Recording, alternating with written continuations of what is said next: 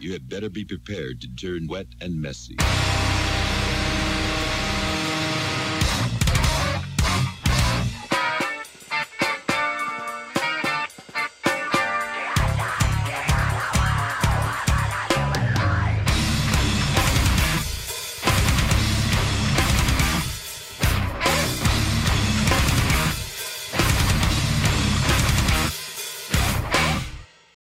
Senhoras e senhores, bem-vindos de volta ao Japinha Talk Show. Essa é a continuação da nossa conversa com Hugo Pascottini Pernet, autor de livros como Memórias da Infância que Morri, Lembranças das Drogas que Me Mataram e Diário de um Presidente. Então, é só deixar o áudio rolar. Tem um fenômeno, falando agora é, literário, que não sei se você chegou a conhecer, a Aline Bay, com o peso, o peso do pássaro morto. Ela publicou, eu acho que em 2018, não sei, 2019, o peso do pássaro morto, e foi também assim. Ela publicou com uma editora pequena, a Nós, que é uma editora do Marcelino Freire, que é um escritor bem conhecido, bem renomado, mas que, enfim, ela foi, ela se dedicou muito à rede social foi, foi batendo de porta em porta. Depois, quando você foi ver, ela já tinha vendido muito mais, assim, 10 mil exemplares. É porque aqui no Brasil, você vende 10 mil exemplares de um livro, você é um best-seller, né? E é, por exemplo, o mercado aqui é diferente do mercado dos Estados Unidos, né? Estados Unidos, já, best-seller é lá para uns 100 mil exemplares, né? Aqui 10 mil já chega, já pode ser considerado num, num mercado best-seller. Ainda mais uma literatura que, digamos assim, uma é é um livro mais literário, mexe muito com a linguagem. E, aí agora ela está publicando, por exemplo, ela quis pela Companhia das Letras. Agora a Companhia das Letras foi atrás dela e tudo mais. Mas aí eu acho que é questão de pessoal, assim. Ah, a questão do livro do formato não físico, né, do formato digital. Que é uma coisa que eu não, acho que eu só parei pra pensar quando água bateu no meu joelho, né, que agora que eu tô morando fora, é bem complicado pra eu conseguir edições, né, de, dos livros, né. Uma porque às vezes não entrega mesmo, né, tem alguns autores que são publicam também de forma mais independente, tem uma edição, a tiragem bem limitada aí para envio, é, fica bem caro, né. Mas aí eu comecei como consumir bastante livros na, na Amazon, né? Que é, continua tendo. Conseguiu baixar aqui, né? Com a moeda local, fica uma, bem mais fácil pra mim. É a principal plataforma, né? de- Sim, sim, eu acredito que sim, né? Foi uma sacada genial, inclusive, na época que me falaram sobre, né? E falaram também sobre a facilidade de publicação. Eu falei, caraca, genial, né? Mas é um. Da mesma forma que, tipo, eu sou o tipo de pessoa que valoriza muito a, o formato físico, né? Agora eu tô aprendendo a forma- é, valorizar bastante o formato digital. É, tem, tem esse benefício, com certeza, do formato digital de você, por morar fora, né, poder baixar o livro é, em um segundo, né? Cada vez aumentando mais o consumo. né? Hoje é- a gente consome assim, né? aperta, aperta o botão ali do paga Sim, não pega fila, não pega. É, e no caso do livro, em um minuto já está ali para você. Se você quiser o livro físico, você vai ter que ir pelo menos a uma livraria para comprar, ou vai pedir, mas vai demorar ainda pelo menos um tempinho também. Aham. Embora a Amazon, né, que está dominando o mercado, que de fato assim não é bom, né, dentro das editoras, né, porque as pessoas acabam só comprando pela Amazon, digo até os livros físicos, né, até porque os livros da Amazon chegam, sei lá, um dia, em dois dias, e, e aí isso prejudica muito as editoras. E fica, fica a recomendação de, das pessoas que gostam de, de literatura que comprem as editoras ou diretamente com os autores. Uma forma também de incentivar com que as editoras não quebrem, né? Sim, sim. E, bom, observando no, no nicho da música, basicamente muitas gravadoras quebraram na, quando teve essa facilidade, né, de... Mais pirataria, né, o que eu acho que... Eu fiz um podcast sobre pirataria, né, no meu blog de música que eu escrevo, e a gente falou com uma pessoa que, forma, é, que a, a tese dela era baseada em pirataria, né? A tese do- da pós-graduação dela, né? Doutorado dela, no caso. Ela é, tipo, inclusive, acho que é a pessoa mais inteligente que eu entrevistei, ela é PHD, né? E a gente. O assunto em si foi pirataria. E a gente tava discutindo, né? Mais a questão lá do, do- da indústria musical, né? E chegou numa parte que a gente falou dos formatos de que são pirateados, né? E a gente chegou na questão dos livros, né? E aí, é, tanto eu quanto ela, quanto outra pessoa que estava é, sendo apresentador comigo do podcast, né? A gente falou, cara, livro é uma coisa que eu não tenho coragem de piratear, não. tipo, música, filme, assim, não dói tanto, mas livro, que eu acho que é uma coisa que é. Que assim, o livro é uma produção. Geralmente, né, uma coisa que a pessoa, a, o autor em si, ele produziu. Se não foi 100%, foi bem próximo disso, né? E uma, uma criação totalmente dele, né? Tipo, a arte saiu totalmente dele e ele joga pro mundo. E eu acho muito uh, cruel você simplesmente tomar isso de graça, né? Com música, com cinema, que já é uma indústria bilionária e que de qualquer forma, eles vão acabar ganhando dinheiro, até porque músico hoje em dia acho que ganha mais dinheiro com show do que com CD. Não hoje em dia, mas já faz um tempo, né? E, o livro não, né? O livro, tipo, não. Você não. Uh, não todo livro, né? Tem livro que vende boneco, tem livro que vende camisa, né? Mas o livro, propriamente dito, a, o produto em si é só o livro, né? Aqui no Japão se vende muito coisa de anime, né? Anime tem. Fora o anime, você vai ter a trilha sonora do anime para vender, você vai ter boneco do anime, você tem mangá, você tem. Você faz render muito em cima disso. E livros praticamente são o que rende depois é se ele vira filme, se ele vira uma série em quadrinhos, né? Que você começa a ter procura para vender uh, outros artigos sobre a o seu produto, né? Então foi meio que um consenso que livro é uma coisa que não se pirateia. É muito errado fazer isso. É, na verdade, o livro físico, né? Agora com, com a, com o livro digital. É mais fácil, né? É, tudo se tornou, na verdade, já tem um, um site que eu acho que. Não vou falar, mas acho que quase todo mundo conhece, quer dizer, quem é da área, que já tem, é só você botar lá e baixar o livro.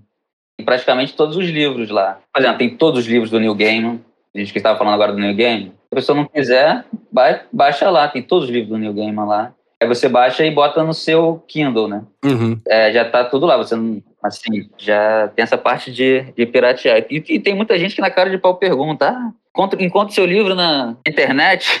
Cara de pau mesmo, assim. Tipo, na internet, não na, na na internet em geral, né? Tipo, no submundo. Ah, não é, na internet, mas querendo falar, né? Uhum. Nesse sitezinho que você consegue baixar. Na, quando a gente, nesse podcast, inclusive, que a gente fala de pirataria, uh, tem no Brasil, principalmente, pra cena em, em, questão que a gente cobre, que é do hardcore, né? A pirataria, na verdade, foi boa pra caramba, porque divulgou muita banda que você não tinha acesso, que era só tinha sido lançado fora, né? Esse tipo de coisa. E a banda conseguia fazer show aqui, porque tinha é, fãs, né? E então a gente olhou por esse lado da visibilidade, né? E não sei como para no seu caso, por exemplo, mas digamos que uma pessoa acesse lá e leia um livro seu de forma ilegal, né? Leia de graça. Mas se interesse e o segundo ela vai lá e compra, no caso. Tipo, não deixa de ser uma forma de divulgação indireta, porém você não tem o controle disso e é complicado, é uma questão bem de valores mesmo, né? É como eu digo, eu sou adepto não a pirataria, mas eu sou adepto, na verdade, é aquilo que a gente volta a falar, né? Do escritor, qual é o objetivo do escritor, né? Se é aquele ali que eu falei da menina que queria o o glamour, saber como é que ia ser a noite de autógrafo dela, que ia tirar várias fotos e tudo mais. Mas o meu objetivo, o grande objetivo, é ser lido, né? Assim, quando eu pego e tudo mais, é claro que o autor fala assim, ah, eu não gosto de dinheiro e tal, falando assim. Sim, sim. Dinheiro, é, na verdade, a gente vive em um mundo capitalista, né? Não tem como a gente não viver, não, não precisar, mas a gente em si, é, pelo menos eu falo para mim que não gosto de dinheiro justamente porque a gente trabalha com, diferentemente de outras profissões, a gente trabalha com a criatividade. A criatividade impressionada, assim, eu tenho que ganhar dinheiro, não flui, né? É algo diferente de você, por exemplo, como no jornalismo. Uma pressão negativa, né? É, o, a, criatividade é diferente de você fazer uma matéria jornalística, que, exemplo, ah, preciso de dinheiro, tudo bem, tá, mas eu sei que é só chegar lá, entrevistar e falar o que a pessoa botou e botar no papel. Um trabalho de um artista, um trabalho que requer criatividade, quando você começa a pensar, se pressionar, você tem que ganhar dinheiro, qual vai ser o resultado, você naturalmente vai piorar a sua, é, a sua criação se você, comparado se você se deixar fluir. É, é difícil, é difícil pensar dessa forma. Mas aí entra nessa questão de você, de eu, no início, também, essa ideia de que eu não me incomodaria, por exemplo, principalmente no meu primeiro livro, se baixassem o livro é, de modo. baixassem na internet, mas que, de uma certa forma, depois elas iriam postar na internet e seria, de uma certa forma, uma publicidade que estariam fazendo para mim, né? E estaria cumprindo, na verdade, o meu grande objetivo, que é fazer com que eu seja lido. E também, na verdade, a, a grande da verdade é que os, os, escritores também no Brasil, né?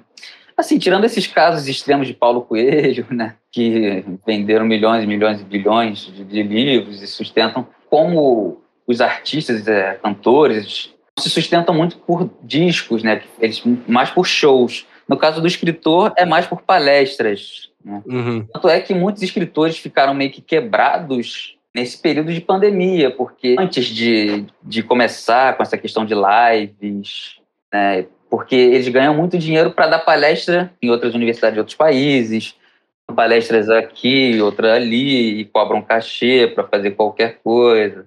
Tem gente que, por exemplo, cobraria um cachê para participar assim do seu podcast. Sim, sim, eu tenho, eu tenho a noção disso.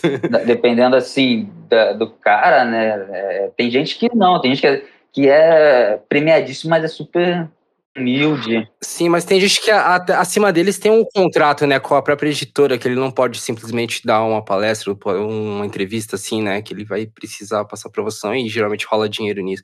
Assim como música também tem, né? E eu tenho a noção de que tem pessoas que são meio que inacessíveis por isso, né? É, também, também tem essa questão.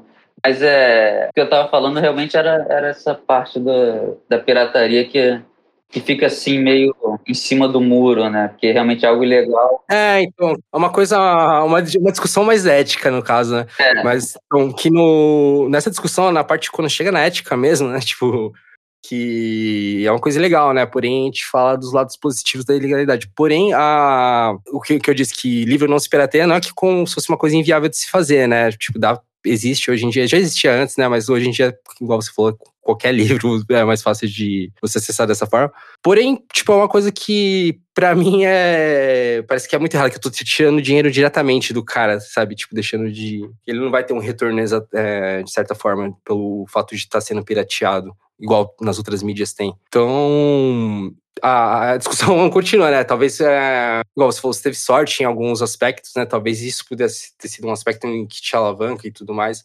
Mas não é uma regra, né? Muita gente vai deixar de conseguir fazer o seu trabalho, às vezes desanima, desiste, né? É complicado. Verdade, verdade. Certo.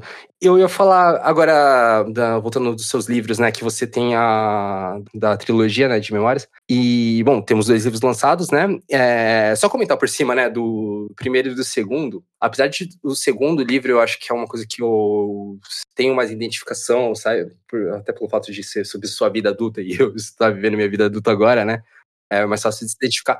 Mas eu acho que o primeiro, é, pelo fato de ser uma narrativa de uma criança tudo mais, e pelos problemas que passa, esse me toca mais do que o segundo. Acho que é, é, é mais fácil o público ter dó de criança do que de adulto, né? Mas eu acho que é para início da sua carreira tal, foi um livro bem legal, né? E igual você tá falando, né, que você seguiu um certo fluxo na sua carreira, né, do lançamento do primeiro. E o primeiro livro acho que é sempre o mais difícil de emplacar, né? Você teve sorte realmente de conseguir o primeiro emplacado para já seguir essa tendência para o segundo e terceiro, né? E uma pergunta mais tentar conseguir um conteúdo exclusivo, né? Temos a trilogia, né? Você pode adiantar alguma coisa pra gente, como um, uma pré do, do, terceiro livro, sobre onde ele vai girar em torno? Sim, é, mas assim, primeiro só vou fazer um comentário nesse, dessa sua introdução, do Memórias do Lembranças, que é o primeiro livro. Eu acho, assim, pensando assim na minha carreira de escritor, o Memórias da Infância, em que eu morri, vai ser o meu livro mais vendido. e, assim, o meu melhor livro, entre aspas, né, de preferência das pessoas. Completamente o contrário, né? O meu primeiro livro porque realmente eu acho que tem é, essa questão da, da, empatia, né? O que de fato leva as pessoas a lerem, né? Você se colocar no lugar daquela criança que está passando por aquela doença, assim, às vezes eu fico até brincando, né? Pô, também eu peguei pesado aqui, né? Quem não vai querer saber, pô, uma criança com esse tipo de doença, que é uma doença bem recorrente, né? falando ali, sofrendo, perdendo tudo, podendo correr o risco de morrer, e aí você realmente não sentir, não querer torcer por aquela criança. É pesado. É pesado, né? Então, é um livro que vai tocar mais na trilogia. É, embora muitas outras pessoas já tenham, já disseram também que gostaram mais do segundo, mas é um pessoal com mais de jornalismo ou mais. Mas o que eu falo, né? Eu tento fazer três livros assim um pouco diferentes.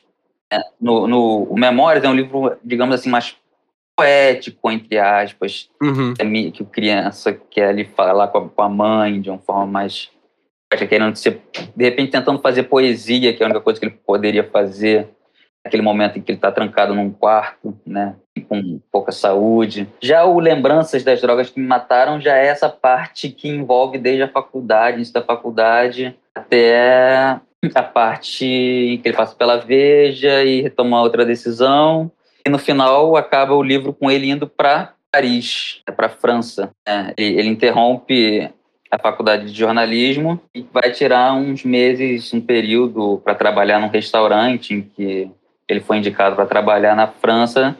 Talvez, assim, pensando eu, sem querer dizer, dar uma resposta, talvez pode ser que ele tenha ido para pensar, avaliar o que é melhor, ganhar dinheiro, um dinheiro, ou escrever, né? Um pouco, uma vez que ele era, já era muito censurado pela mãe para escrever. A mãe, ele, a, os pais estão passando por uma fase financeira ruim. Então, é, ninguém, ninguém é assim, ah, você é maluco, né? Em querer apostar na escrita. Isso, isso é unanimidade, né? Se eu largar alguma coisa e falar, ah, vamos dedicar a algo que seja mais artístico. Todo mundo fala, ah, você é maluco, você vai morrer de fome. Principalmente quando você está num ponto de sucesso, né? Tipo, digamos. É, principalmente quando você está num, num, local que te consideram do, um auge, né? Um lugar super admirado. E aí, então, adiantando um pouco o terceiro livro, gostei bastante do resultado né, da, da, escrita do livro. Na verdade, ele iria ser publicado, né, como eu falei, agora o, o primeiro foi em 2018, o segundo em 2019, e o terceiro seria em 2020. Mas como veio a pandemia, eu já estava escrevendo esse livro, que na verdade era para ser publicado em 2021, é o do Jair, eu decidi antecipar. Até porque, apesar de ser importante, muito importante esse livro do, do Jair, do Diário de um Presidente, uhum. é, o meu grande projeto sempre foi desde o início a trilogia. Então, eu agora parei um pouco, deixei, estou fazendo a divulgação do Diário para retomar. Agora, já, eu já vou voltar, na verdade, a vender o Lembranças, uhum. que é o segundo, até porque eu, eu divulguei durante pouco tempo, logo veio a pandemia pretendo já voltar a divulgar o Lembranças para até meio que o fim do ano, mas e lançar já no ano que vem a, o terceiro volume. E vai, o que eu posso adiantar, na verdade, para não dar spoiler, é um livro que vai realmente se passar em Paris e o Hugo vai ralar bastante ali em algumas questões relacionadas à cultura, à França, é um livro que, na verdade, também aborda muito, é, é um tema, né? O tema muito presente do livro é essa questão do, do jovem que sai do país. É, acho que vou me identificar com isso, mas até agora tá batendo.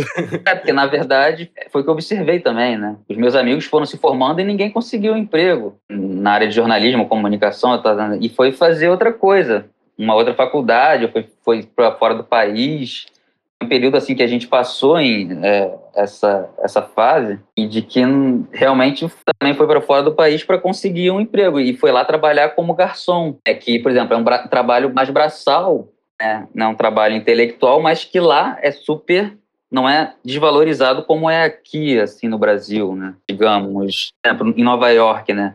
Em Nova York, uma empregada doméstica ganha muito bem. Aí, se você parar para ver aqui no Brasil, uma empregada doméstica, né? Vista com maus olhos, né? Há um preconceito, né? Toda assim de uma cultura a gente pensando. É, então ele vai para lá, aí é mais um outro livro contando, né? Acho que eu não posso falar muito mais do que isso, senão vai estragar. Ah, sim, sim, não. Sem entrar nesse spoiler, só pra gente ter uma.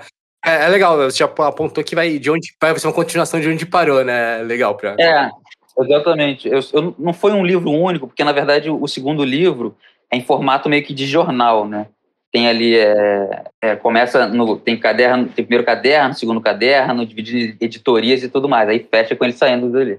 E aí depois é meio que a continuação. O livro começa com ele chegando no aeroporto de Paris e indo encontrar com o, o Gustavo que é com quem é o dono lá do restaurante que é brasileiro e que ele vai vai trabalhar. Aí vai ter todo o desenrolar e é, e é justamente mais essa crítica é a, essa temática jovens, principalmente, que não têm possibilidade de. não conseguem emprego e migram, vão para outros países em busca de uma sobrevivência. Certo, legal. E é legal também esse ponto que você frisou agora do, da linguagem que você utiliza no segundo livro, né? E a gente também volta para o primeiro, né? A linguagem que você utiliza, que é, é, tudo bem ambientado e contextualizado, né? Com a história que está se passando. Igual primeiro, uma criança, né? Passa diários, gravações dela. O segundo já passa mais nessa questão editorial. Inclusive, eu tô ansioso para ver qual que vai ser a linguagem do terceiro, né? É, o que eu vou te falar, o formato de escrita, assim, uma coisa que eu acabei pegando. Na verdade, é, em muitos cursos de literatura, de, de escrita criativa, assim, que hoje são mais comerciais, eles te ensinam fórmulas de livros que teoricamente vão dar certo. Mas aí você tem lá escaleta, começo, meio e fim, você tem que saber e tal. E eu não me dou muito bem com esse tipo de fórmula, né? É, por mais que assim já tenha mais ou menos na cabeça, né, por ser autoficção, mas não saber mais ou menos como é que vai ser. Tanto é que eu comecei a escrever como memórias com um diário. Né? E a minha ideia é que iria ser narrado em diário até o final. Só que eu fui sentindo que não, não, não, tava, não ia ficar legal um diário até o final. E no meio, assim, que eu falei, não, vou trocar. Vai entrar aqui ele gravando um, um áudio. Né? Foi algo surgiu no meio, assim, meio que subconsciente. Isso que eu acho que eu falo do prazer do processo, né? Que tá ali, que de repente deu um estalo e, e voltou na si, né? Se eu começar a, a, a, gravar, e aí começou uma outra linguagem, que é uma linguagem que eu me adaptei e gostei mais de escrever, que é uma linguagem que se aproxima mais de uma linguagem mais falada, né? Até porque ela está falando, né? Ele está falando com a mãe, e é uma escrita mais falada, com mais vírgula. A separação, por exemplo, dos diálogos, né? É com, depois da vírgula começa com letra maiúscula. E aí isso, assim, me surpreendeu, não sei se me surpreendeu, mas tive um retorno muito positivo dos leitores que falam que é, que é como se estivessem ouvindo uma história, né? Sim, sim, nessa parte, inclusive, acho que há aquela parte do apelo pelo, pelo fato de ser um cristal, você imagina, tendo a noção, já que ele tá fazendo uma fita gravada, né? Tipo, tem um, é bem diferente mesmo. Tem muitos escritores contemporâneos que também escrevem dessa maneira, é, sem botar travessão, não necessariamente com vírgula e depois letra maiúscula separando os diálogos. É, mas foi uma forma em que eu comecei a experimentar e, e, e, gostar e me identificar e perceber que sempre mais vai mais fluido. Até porque também eu, não, eu não, nunca publico os meus livros antes de passar por alguns leitores que eu digo é, que são, são profissionais já, escritores assim conhecidos, amigos que me dá o aval, fala não, pode publicar. Hum, isso tá bom. É, nunca fui assim de como a moça lá do, do Holofote de querer sair correndo por escrever qualquer coisa para tomar champanhe. É, já pensa você manda para manda um amigo escritor, você falar ah, esse é meu livro novo. O que, que você acha que é bom servir com ele na noite de autógrafo? É, é. e na verdade, eu vou te contar uma coisa que eu nunca falei para ninguém, na verdade, em entrevista.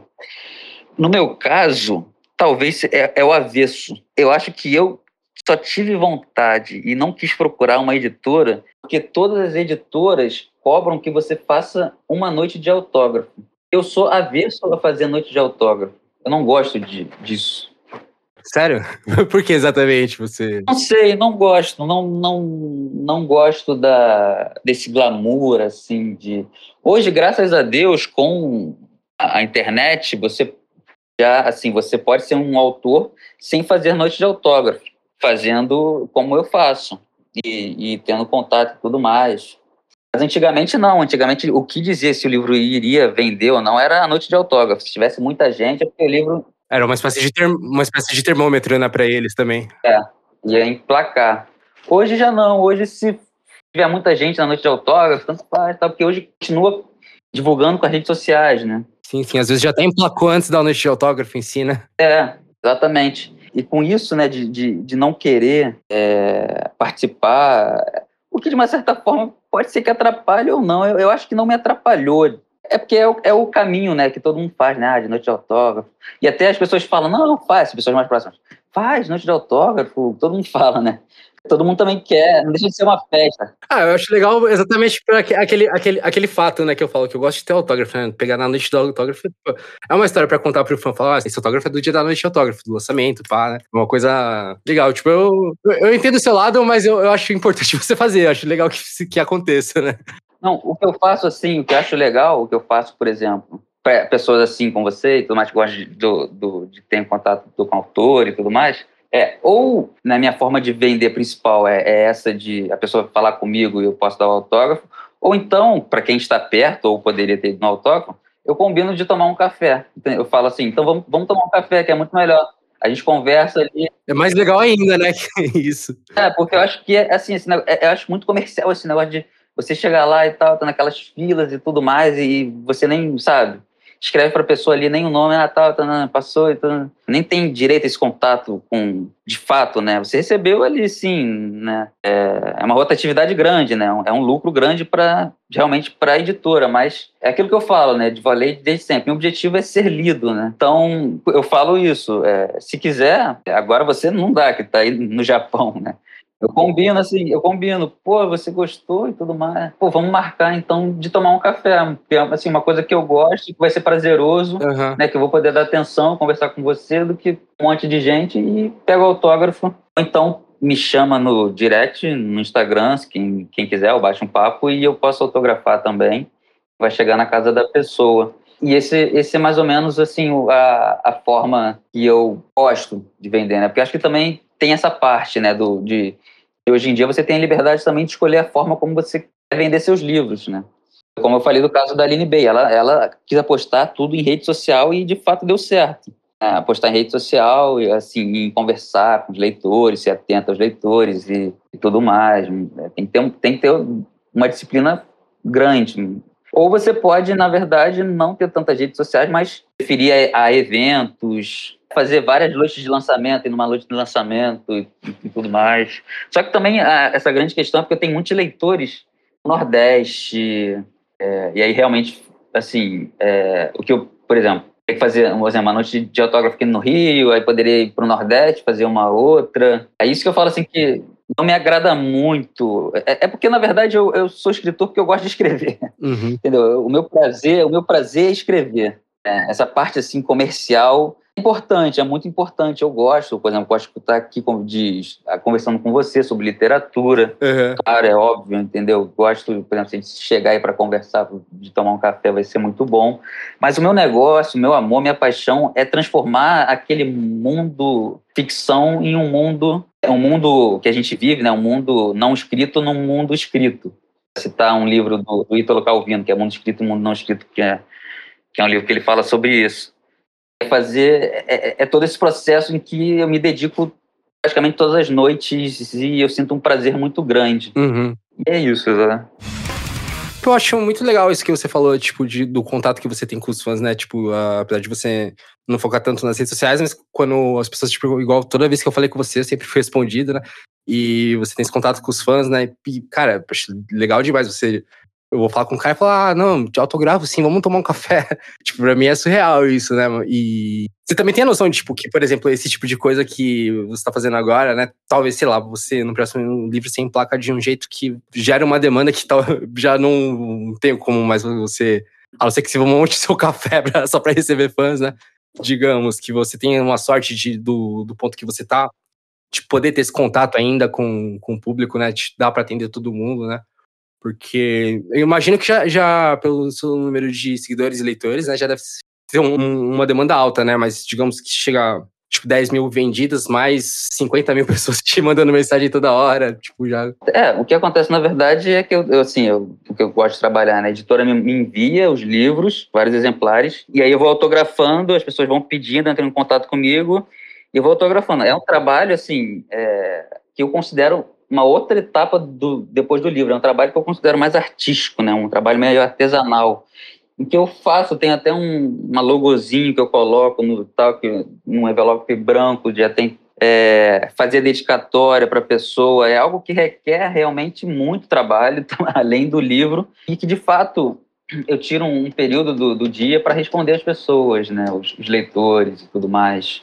eu acho importante isso, essa, esse contato, né? É, e, na, e, é aquilo, né? Não é, não é para vender, né? Porque eu acho que uma coisa que eu encontrei, assim, é interessante, que eu comecei a ver as pessoas que leem são sempre pessoas muito gente boa, né? São pessoas interessantes, as pessoas em que eu tive a oportunidade de conhecer, por exemplo, você, são pessoas que têm uma bagagem, não são pessoas que são, assim, vazias, né? Sim, sim, todo. É sempre um. Por mais curto que seja o diálogo, sempre tem uma transmissão de algo, né? É, e aí até aí fica interessante, que você conhece pessoas, né, por meio disso, e eu não, não consigo assim me colocar, né? A pessoa fala, nossa, eu tô falando com você e tal, como assim, porque isso foi o que aconteceu aqui da noite pro dia, quando eu publiquei Memórias e teve muito, nossa, eu tô falando com o Hugo, você me respondeu, caramba, assim, pra mim era um negócio assim muito esquisito, né? Porque eu sempre fui Hugo de sempre, de repente ver uma pessoa assim. Uhum. Tipo, você não teve essa transição, tipo, ah, nossa, agora eu sou famoso, né? É, assim, é. é de, depois, o tempo já fica algo mais natural, né? Uhum. Mas é legal, assim, também receber esse carinho dos leitores, mas, enfim, como você falou, eu não sei, eu gosto, é porque eu gosto muito de trabalhar realmente os livros dessa maneira. E eu, eu, eu, acho que funciona bem receber os, os, os livros e, e, também tem muita venda é, dos meus livros por meio da, da Amazon, né? O livro digital. Então, é, só a pessoa lá clicou e tudo mais e comprou. É, mas confesso que realmente é, é pedir demanda e vem demanda, acabou demanda é, do, do, dos livros, aí volto, aí eu tiro um tempo da noite para autografar e depois volto para escrever. E eu acho que é isso, né? Eu acho que só com muita paixão mesmo por, por, essa atividade que a pessoa continua, né? Uma satisfação ou, ou não uma profissão, né? Que eu nem considero, né? Você tem que colocar como se fosse um estilo de vida. E é isso que eu coloco como sendo a escrita, assim, na minha vida. É mais do que uma profissão, é, é, é um estilo de vida, é uma forma de estar no mundo. Legal, porque nisso você vai a paixão, né? Que você tem sobre o que você faz e, pô, cara, acho que é muito gratificante, né? Tipo, todo esse retorno e porque, cara, pra mim é gratificante pra caralho também tá tendo essa conversa com você, tá tendo esse contato, tipo, em, ouvindo sua história e tudo mais, né? É legal pra caramba, porque quando você lê o livro, você até tenta imaginar como é o autor, principalmente o, igual no seu estilo de autoficção. Então eu traço uma imagem, cara, acho que o Hugo é assim, assim, assado, né? E aí conversando com você, putz, é sensacional, né? Tipo, a gente encaixar esses pontos. E acho que já, só de conversar já dá pra entender exatamente as mensagens que você quis passar, tipo, a gente sintetiza melhor, mano. É, uma coisa que eu achava interessante na verdade, o que eu queria, sim, fazer era publicar os livros e, por exemplo, não dar entrevista para que a pessoa não ficasse, de uma certa forma, é, sugestionada. Matando as pontas todas.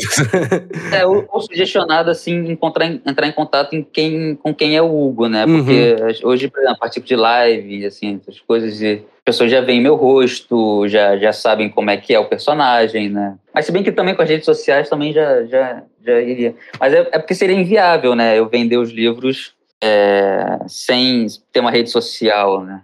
Foi aquilo, quando eu, por exemplo, lancei o Memórias na Amazon, um tempinho assim eu não divulguei. Sim, não vendeu absolutamente nada.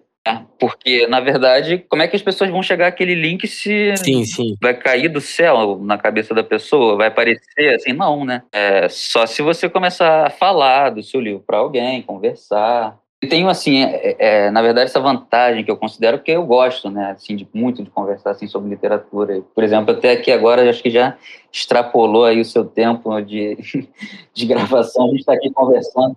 Não, sem problema, sem problema. Qualquer coisa eu transformo em duas edições, não tem problema. Porque é, é um prazer, é um prazer ficar conversando sobre literatura, estou aqui tomando meu café, Entendeu? E. Sim, sim. E de contramão também, eu tô aqui tomando um chazinho, trocando uma ideia que eu, pra mim é muito legal, interessante saber e construtiva, cara. Porque, igual eu falei, você é o segundo escritor que eu tô entrevistando. E saber de todos esses processos da, escrita e tudo mais, né? Do não só escrever, mas a publicação e tudo mais. É uma coisa bem nova para mim, de, eu não sabia exatamente como funcionava. Ah, é, porque tem muita gente que, que, que na verdade, faz isso um puro objetivo de vender mais livro, entendeu? E até, por exemplo, essa questão de cobrar, né? Só pensando, ah, tem que lucrar, lucrar, lucrar. Uhum. Claro, é importante. É aquilo que eu falei de novo, lucrar, o dinheiro é importante e tudo mais, mas isso é, eu sempre considerei, sempre considero como uma consequência de um trabalho, e, e sempre vem. Se você fizer aquilo ali com amor, com essa vontade, com esse tesão, a consequência vem, entendeu? Não, não, não tem jeito. Ah, sim. Inclusive, eu não te garanto que você vai vender mais livros, mas eu te garanto que você me ajudou muito com essa entrevista, viu? é, que bom. Agora já entrando numa finalização, mas é, igual você falou que tem os planos para o próximo livro já, né? E que a pandemia meio que mudou seu, seu, seu planejamento, né? Primeiro eu vou pontuar sobre o livro Diário de um Presidente, né? Eu teve uma banda que eu entrevistei, foi uma, acho que a primeira edição, uhum. inclusive, do podcast, que eles tinham. Eu já tinha conversado com o vocalista da banda, né? E ele tinha falado que tava com CD gravado, ele só tava, tipo, assim, de lançar porque não sabia se era uma boa lançada durante a pandemia e tudo mais, né? Porém, quando ele lançou, as letras eram, tinham muito a ver com o contexto atual do, do país e tudo mais, né? Então, não tinha um timing melhor para lançar aquele CD do que aquela hora. Você acha que a antecipação desse livro também pegou um timing bom pelo fato de tudo que estava acontecendo? Tipo, talvez não tivesse a mesma relevância se você lançasse ele em 2021? É, então, essa foi uma grande questão, né? Eu é, realmente adiantei pensando nisso. Né? Quer dizer, o livro ficou mais ou menos pronto lá para julho, por aí. Só que a gente sabe que o mercado editorial, assim, é, é demora um pouco, né? demora para enviar para a editora, para a editora é, ler, diagramar, fazer todo esse processo. É, e aí acabou que foi, de uma certa forma, foi lançado em dezembro, ainda num contexto, né? E eu queria e, e tinha essa, tenho essa ideia de que é, tem um lado positivo e negativo, né? Durante, o lado negativo foi aquilo que a gente já chegou a, a falar, que na pandemia as pessoas é, começaram a, a consumir menos, até mesmo não o digital, meu livro digital, na verdade, é, chegou a ficar em primeiro lugar, de mais, logo assim, no, no, nos primeiros, na, nas primeiras semanas de mais vendidos da, dessa área de, de sátira da Amazon.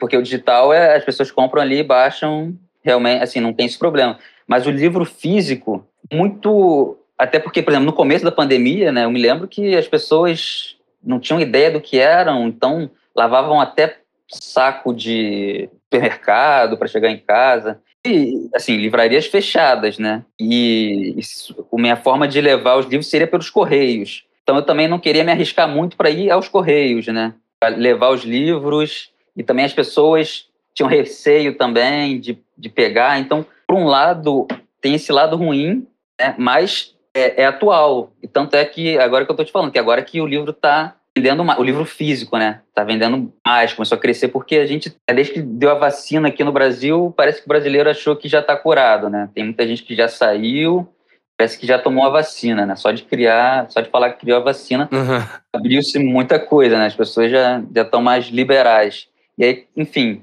voltou acho que melhorou também muita ansiedade, depressão de muitas pessoas. Começaram a. Eu acho que também a questão financeira, de repente começam, voltaram a trabalhar, conseguiram, né? Alguma coisa que muita gente ficou, acho, desempregado. Uhum. E aí, eu acho que nesse ponto, agora, agora que na verdade está vendendo mais, fluindo mais. Por isso que eu vou dar um tempo mais para esse livro, é, divulgar mais. E, e, junto com ele, agora já falando também, o Lembranças, é, eu tive a ideia, você tem edição. Só, é que eu só fiz uma mudança porque eu peguei o Memórias, né? Você pega o Memórias e Lembranças, você botando um do lado do outro, assim, ou quem vê, são livros parecidos, né? Você pode pegar uma trilogia. Aí eu fui, fui na questão da. Eu conversei lá com a editora. E, é, pensando em. Aí o título vai ficar em vermelho. Eu acho que eu já cheguei a divulgar isso até na, na rede social. Mostrei a capa com o título vermelho. É, mas aí vai ser uma nova. Bom, só, só vai mudar a, o título, né? Para as pessoas terem essa diferenciação do primeiro, segundo e terceiro. Para ser algo diferente. O título do terceiro vai ser azul. Mas eu acho que vai ser uma temática que vai se repetir muito. Agora a gente percebe, começa a ver que tem muitos livros é, abordando essa temática. E eu acho que de fato vai ser porque vai ser um período muito marcante na história da humanidade, essa pandemia. Sim, sim, totalmente. Como teve, por exemplo, Primeira Guerra, Segunda Guerra, eu acho que deve ter muita atenção, né, no campo da literatura, como tem vários livros sobre Primeira, Primeira Guerra, Segunda Guerra, é, a questão dos judeus, né, perseguição. Esse período, até pelo número de mortes, né, supera até guerras. Sim, estrondoso. Então, acho que vão serão assuntos que eu acho que se uma pessoa escrever daqui a 30 anos também vai continuar repercutindo. Sim, sim, é uma coisa que a gente vai continuar falando depois que, digamos, que passar. É, mas eu acho que realmente os primeiros, né, deram esse start. Porque eu consegui, por exemplo, escrever muito rápido porque eu já tinha começado o livro. Uhum. Por isso eu consegui acabar, assim, meio que dois meses depois de começar a pandemia. E abordar uma temática que é, na verdade, esse governo, né, que incomoda tanto, né, que está no Brasil que tem essa, essa parte, e, e ainda incluir essa parte da pandemia, é mais para o fim, assim, para o meio, que ainda pega a pandemia e, e abordar isso. É, esse ano agora, né, em que nós estamos, em 2021, todos os escritores assim que eu gosto, né, os maiores, os principais escritores, o que tem de gente publicando livro é uma grandiosidade. Parece que todo mundo ficou na pandemia só escrevendo um livro, né? Uhum, é, não, não duvido, né? Porque teve um, um período de ócio grande, né? Então deu para É, ficaram ou escrevendo um livro ou não publicaram, porque a gente sabe que, por exemplo, que muitas editoras cortaram, né? Eu, assim, conversei lá com o editor e falei, não, eu quero ele poder publicar no outro ano, para por exemplo, sair desse período, porque as vendas diminuíram, né? Tudo mais. Então, e aí, as outras a maioria das editoras, você vê que parou, né? Parou muito. De, foram poucos livros publicados realmente em 2020. Diminuiu bastante. O escritor em casa já, já, ficava isolado escrevendo, né? Então, nesse período. Ele foi iso... ficou isolado escrevendo e não precisa nem dar desculpa para isso, né? É, e aí acho que vai ter muita literatura aí surgindo já. Já tá surgindo, né? Essa temática de, de pandemia. Sim, sim. Inclusive, a, a outra escritora que eu, escrevi, que eu entrevistei, né? A Mayra Moura, ela mora aqui no Japão, né? Inclusive. E eu, o livro dela também foi sobre um pouco sobre pandemia, bem ficcional, né? Mas que ela pegou no começo da pandemia e na semana de lockdown praticamente escreveu o livro inteiro e lançou, né? Então tem esse tema de pandemia, é claro que é bem, é bem mais fantasia, mas é aquela coisa, né? Tipo, quando a gente. É, igual quando eu perguntei do seu livro, né? Do período que foi escrito, porque tem muita coisa que você vai chutando e, e bate muito com o que aconteceu, né? Então, não que seja uma coisa que não, a gente não imagina, né? Mas a, a forma como você põe isso e uma ficção vira realidade, né? Aquela coisa, vida imita arte. É, não, foi até interessante, assim, que eu fiz questão, assim, de botar, assim, que, eu queria ver, né? Na verdade, na apresentação, né, faz uma apresentação grandinha, assim, escrevendo, eu botei lá mais ou menos o tempo de escrita, assim, que eu para ficar marcado, né? Uhum. Pra falar, não, ele copiou e tal, que foi realmente, assim, se você pegar cronologicamente, foram algumas coisas que foram acontecendo uhum. é, depois, assim, de escrever, mas eu acho que esse governo também tem, já, já na questão das piadas, assim, já, já tem piada pronta, né? É, é mais ou menos tem um, um quadro do Adnet, se você gosta ou conhece muito do Marcelo Adnet, o humorista. Sim, sim, sim. É, ele, ele fez começou a fazer um quadro na Globo, falando assim do, do Bolsonaro e tudo mais.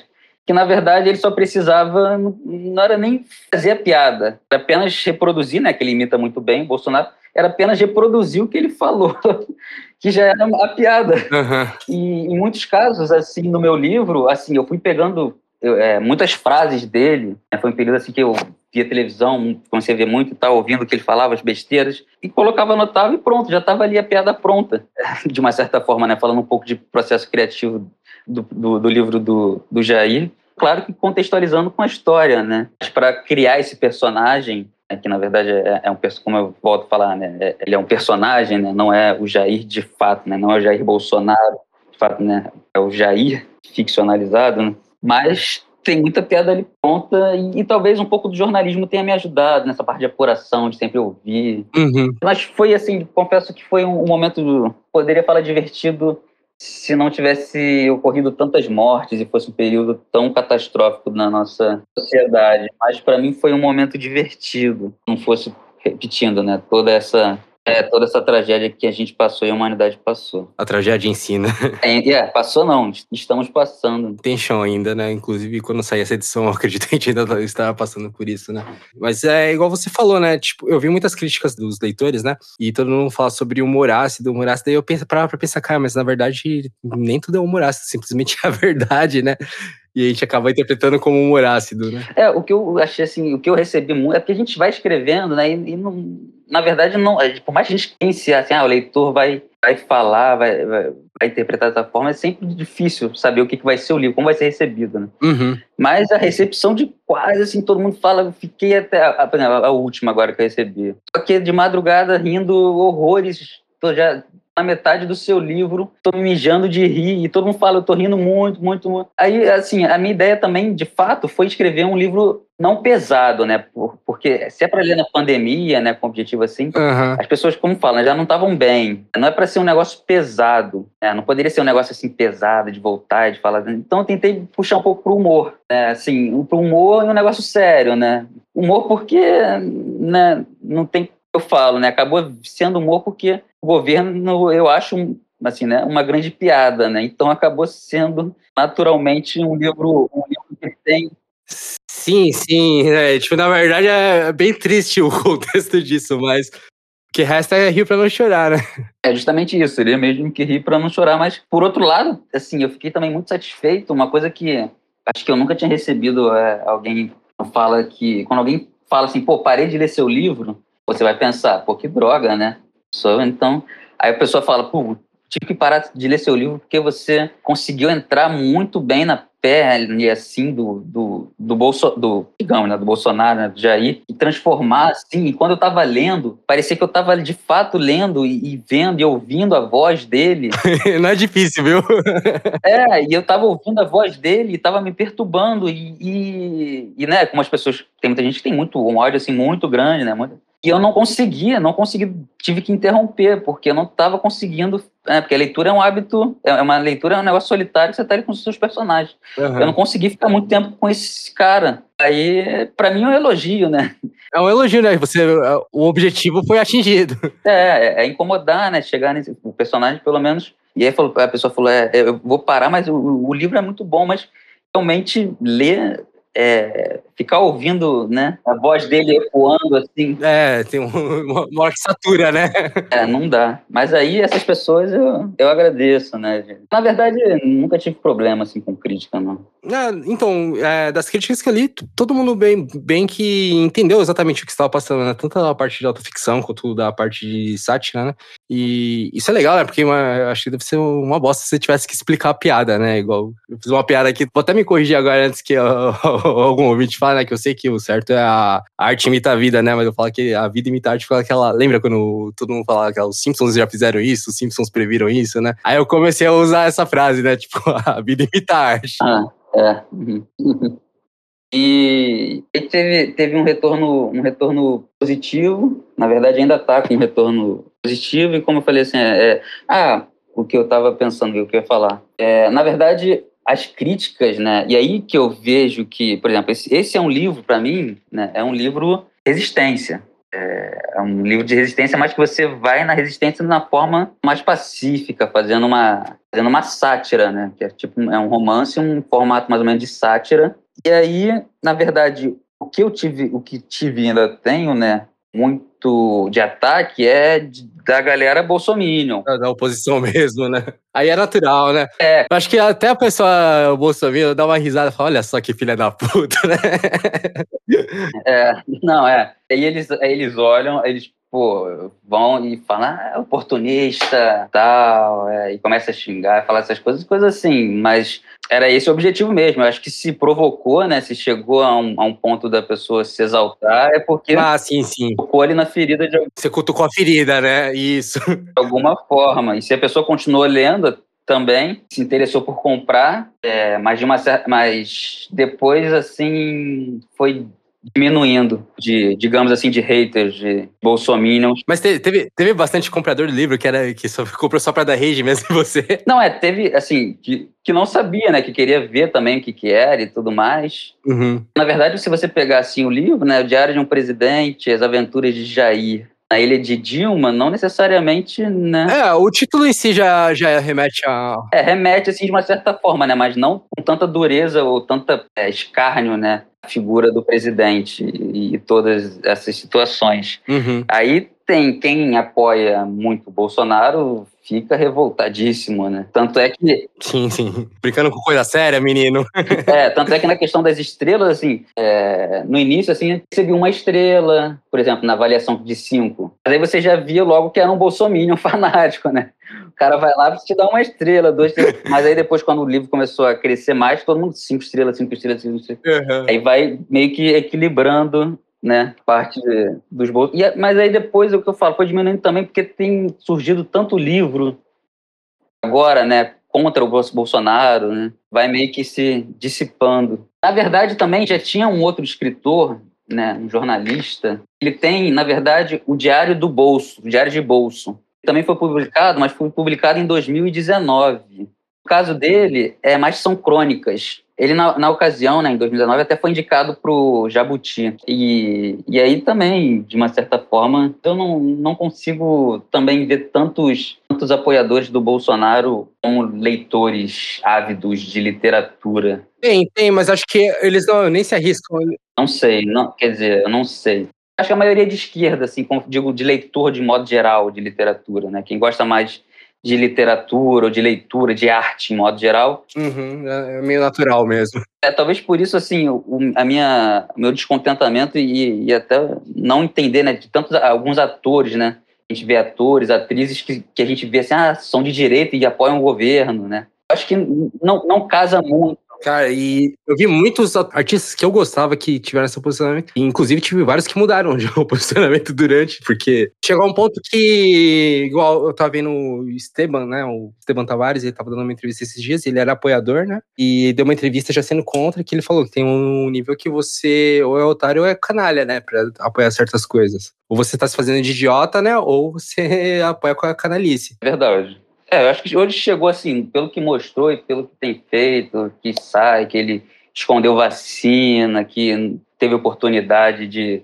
vacinar durante, sei lá, meses e meses antes, mas ele negou. Ou seja, a gente já poderia estar com um país muito mais avançado na vacinação. E muitas outras coisas. Sim, sim, não, não é nem só esse fato. É quem continua apoiando depois de tantas coisas, né? É, assim, é artista, assim, se coloca. No início pode ser que você foi manipulado, foi enganado, achava que. Mas agora, sim. E eu digo muito do artista porque ele, ele é contra a arte, né? Ele, assim, é totalmente contrário. Então, é, eu não consigo entender, né? Esse pessoal, assim, que é da arte e que apoia muito o Bolsonaro, mas... É, sempre tem umas coisas meio difíceis de entender mesmo. É, a minha forma de luta é, é por meio da literatura, né? É escrevendo esse livro, fazendo as pessoas refletirem. Certo. Bom, Hugo, então vou chegar mais para a parte de finalização aqui. Eu, achei interessante que o escritor, por mais introspectivo que ele seja, ele é uma pessoa que tem muito a dizer, né? É, não, mas assim, quando começa a falar assim, de processo criativo e tudo mais, é algo que eu vou me empolgando e... Sim, sim, mas eu também gosto, eu gosto bastante de ouvir isso. Foi um ótimo bate-papo, te agradeço. Eu que agradeço. Te agradeço pelo convite. Eu pedi só para você deixar um recado, então, para quem ouviu até agora, para o pessoal que eh, já é seu leitor e para quem não leu também, né? Tipo, dar um incentivo aqui para o pessoal procurar os seus livros, né? Então, é, meu recado é, é, é, o Diário de um Presidente, foi lançado no em dezembro de 2020. É, e que agora, né, em 2021, passou já bastante tempo da, da pandemia, vocês estão mais confortáveis em comprar e tudo mais. Quem tiver interesse ou ler em, em, na plataforma digital pode acessar a Amazon e comprar.